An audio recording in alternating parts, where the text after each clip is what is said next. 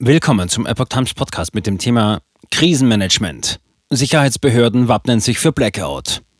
Ein Artikel von Epoch Times vom 23. Oktober 2022. Der Chef der Spezialkräfte der Bundespolizei sieht beim Bund noch Reformbedarf beim Krisenmanagement und spricht von einer Verantwortungsdiffusion. Zugleich laufen Vorbereitungen für einen Ernstfall wie etwa einen Blackout. Die jüngsten Krisen haben aus Sicht des Leiters der Spezialkräfte der Bundespolizei gezeigt, dass Deutschland beim Krisenmanagement und der Digitalisierung schnell aufholen muss.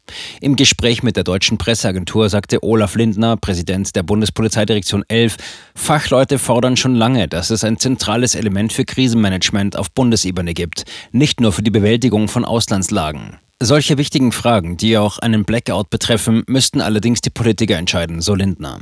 SPD, Grüne und FDP haben in ihrem Koalitionsvertrag vereinbart, gemeinsam mit den Ländern die Sicherheitsarchitektur in Deutschland einer Gesamtbetrachtung zu unterziehen. Ziel dabei sei es, die Zusammenarbeit der einzelnen Institutionen effektiver zu machen. Lindner betonte, ganz wichtig ist, dass es in wirklich schwierigen Lagen keine Verantwortungsdiffusion gibt. Parallel zum Ausbau des Krisenmanagements müsse Deutschland bei der Digitalisierung vorankommen, damit wir technologisch nicht abgehängt werden, denn das ist auch eine Sicherheitsfrage. Spezialkräfte wappnen sich für möglichen Blackout. Durch den Ukraine-Krieg haben sich nicht nur die Aufgaben und Manöver der Bundeswehr verändert, auch die Spezialkräfte der Bundespolizei wappnen sich für schwierige Zeiten. Wir haben unsere Durchhaltefähigkeit erhöht, sagte der Präsident der Bundespolizeidirektion 11. Es geht zum Beispiel darum, bei einem etwaigen Cyberangriff auf die Stromversorgung in Berlin möglichst lange handlungsfähig zu bleiben. Denn wenn der Strom durch einen Blackout ausfalle, funktioniere beispielsweise auch die Zapfsäule an der Tankstelle nicht mehr. Wir haben unsere Reserven nochmal massiv erhöht, sagte Lindner. Für die gesamte Bundespolizei gäbe es einen Mindeststandard in Sachen Durchhaltefähigkeit. Unter dem Dach der von fünf Jahren gegründeten Direktion 11 in Berlin sind die GSG 9 sowie alle anderen Spezialkräfte der Bundespolizei mit insgesamt sechs Dienststellen an 40 Standorten zusammengefasst.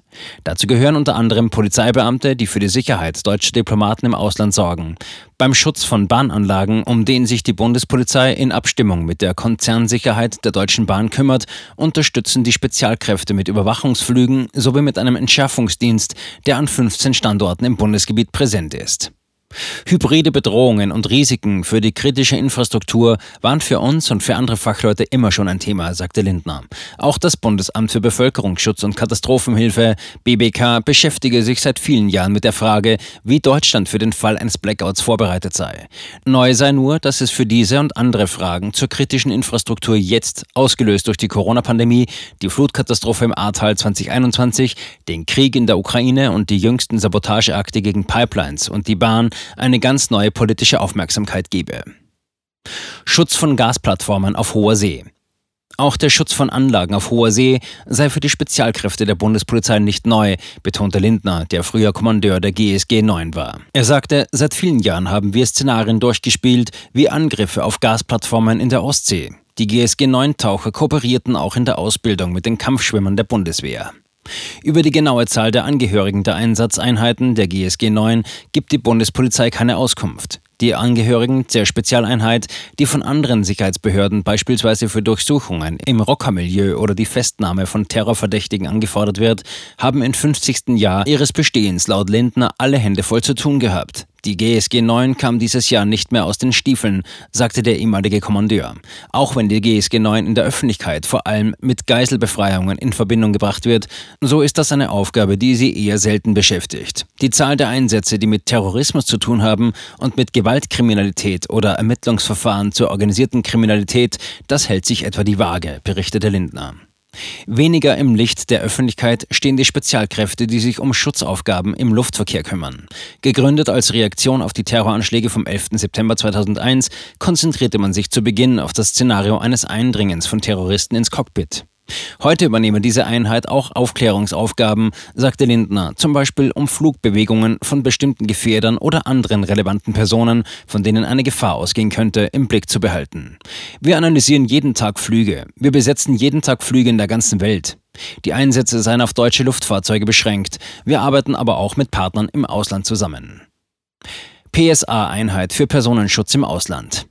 Die Bundespolizei schickt zum Schutz deutscher Diplomaten auch Sicherheitsberater ins Ausland, um die Lage vor Ort einzuschätzen oder auch Kontakt zu halten zu den Sicherheitsleuten an den Vertretungen befreundeter Staaten. Da, wo es besonders brenzlig ist, geht es nicht nur um Mauern, Sicherheitsschleusen und Zäune. In ausgewählten Krisengebieten übernimmt die PSA-Einheit polizeiliche Schutzaufgaben Ausland auch kompletten Personenschutz, reist etwa mit dem Konsul oder der Botschafterin im Einsatzland. Aktuell ist das beispielsweise in Kiew der Fall. Wir haben zu Beginn des Krieges in der Ukraine die sichere Verlegung des Botschaftspersonals nach Polen und Anfang Mai zurück nach Kiew durchgeführt, berichtete Lindner. Kommt die Rede auf die Evakuierung aus Kabul vom August 2021, wird er schmallippig. Denn mit möglichen Fehlentscheidungen rund um das chaotische Ende der deutschen Präsenz in Afghanistan nach der Machtübernahme durch die islamistischen Taliban befasst sich aktuell ein Untersuchungsausschuss. Dessen Mitglieder wollen auch einen seiner Mitarbeiter befragen, der damals als Sicherheitsberater in Kabul war. Kommt ein Auftrag aus der Bundespolizei, entscheidet die Bundespolizeidirektion 11 selbst, ob sie dafür ihre Leute schickt. Fordert eine andere Bundesbehörde Unterstützung an, etwa das Bundeskriminalamt, trifft die Entscheidung das Bundespolizeipräsidium in Potsdam. Geht es um Auslandseinsätze, stimmt sich das Bundesinnenministerium mit dem Auswärtigen Amt und anderen betroffenen Ressorts ab, etwa dem Verteidigungsministerium. Wir haben sehr schnelle Alarmierungszeiten. Maximal eine Stunde nach Alarmierung sind unsere Leute abmarschbereit, erzählt der Lindner. Dass mit der Gründung der Bundespolizeidirektion 11 auch der Aufbau einer zusätzlichen Einheit der GSG 9 in Berlin einherging, habe wegen der kürzeren Anreisezeit dazu geführt, dass die Spezialkräfte häufiger aus der Hauptstadt und anderen Bundesländern im Osten angefordert werden.